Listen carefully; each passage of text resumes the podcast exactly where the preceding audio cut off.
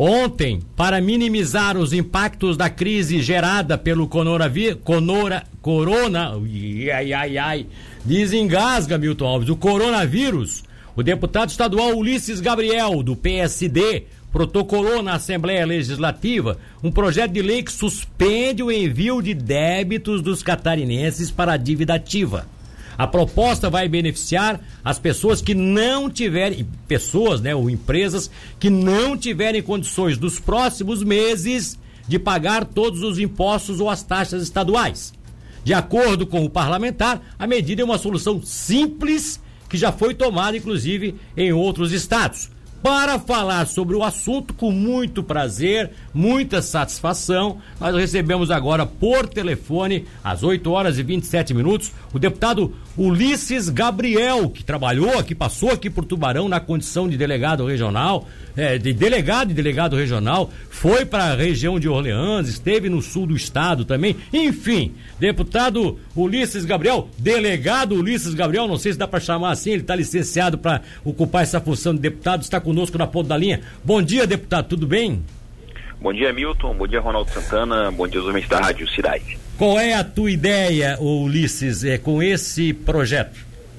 Nós sabemos que uma recessão econômica vai se avizinhar é, e sabemos que muitas pessoas que, inclusive, não têm emprego fixo e são autônomas, é, outras, por consequência, trabalham como diaristas tá e, e, por consequência, essas pessoas, em razão dessa situação econômica e dessa recessão, é, não terão condições de fazer pagamentos é, de tributos, porque deverão é, automaticamente redirecionar os valores que recebem para questões mais de mais de primeira necessidade, como é o caso de alimentação, remédios e assim por diante.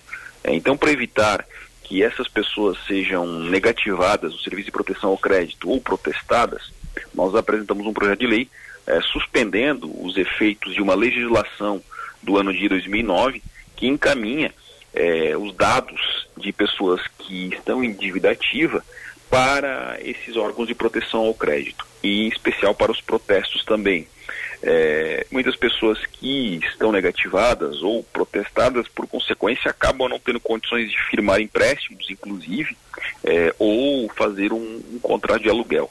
Então, isso visa minimizar é, esses efeitos decorrentes da crise econômica, é, em especial é, da falta de dinheiro para pagamentos dos tributos, porque esse, esse dinheiro automaticamente teria que ser redirecionado para questões de primeira necessidade, como eu falei, que é o caso da alimentação, o caso de medicação, é, e, e, por consequência essa seria a ideia do projeto de lei. Agora, eu, eu até eu quero deixar o Ulisses Gabriel, porque o Ronaldo, até nós estamos aqui por questões de, de segurança, de saúde mesmo.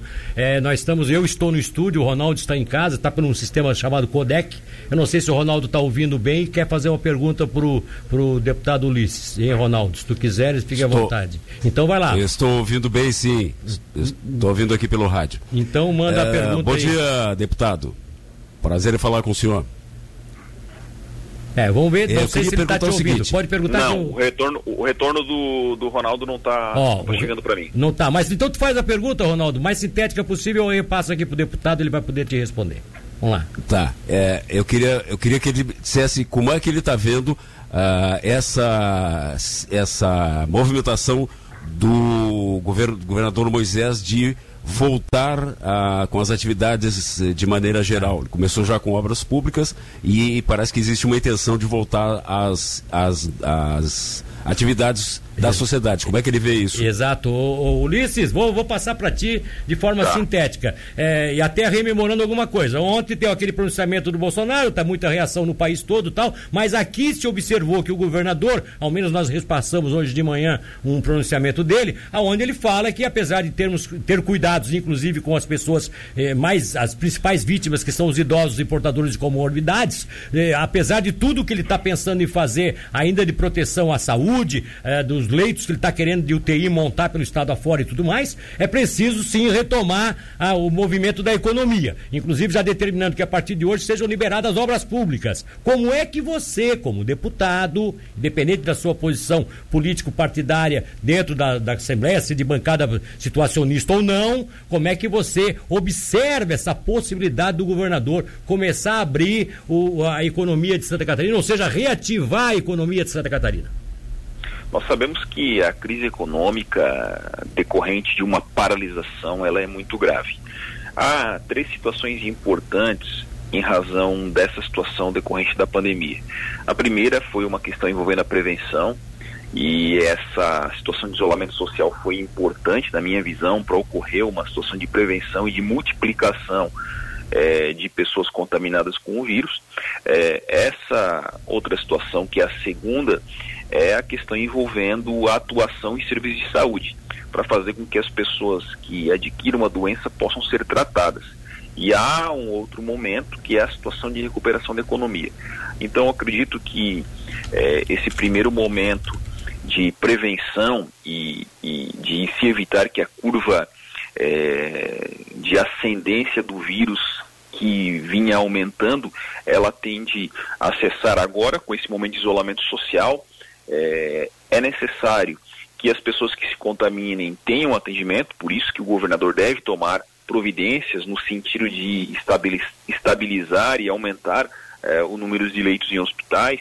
Inclusive, a Assembleia Legislativa ontem aprovou é, um, um, um empréstimo junto ao BIRD de 1,7 bilhão de reais para que o governo tenha dinheiro e fluxo de caixa para fazer esse tipo de atendimento e para fazer também esse terceiro momento aí, que é a recuperação da economia catarinense. Eu vejo, Milton, que é, os, por exemplo, os restaurantes de toda a região sul, eles vão sofrer um baque muito grande porque ficar fechados 10, 12, 14 dias, isso é uma consequência muito grave, porque tal qual o Estado, que não tem fluxo de caixa, teve que fazer um empréstimo de 1,7 bilhão, ou terá que fazer, esses restaurantes, por exemplo, também é, não têm fluxo de caixa para suportar essa situação.